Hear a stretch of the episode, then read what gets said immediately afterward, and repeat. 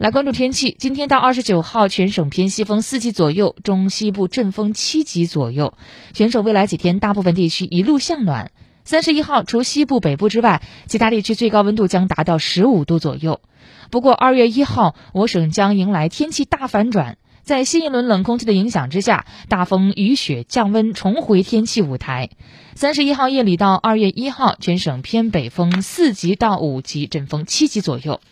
二号西部、南部小雨转小到中雪，局部大雪。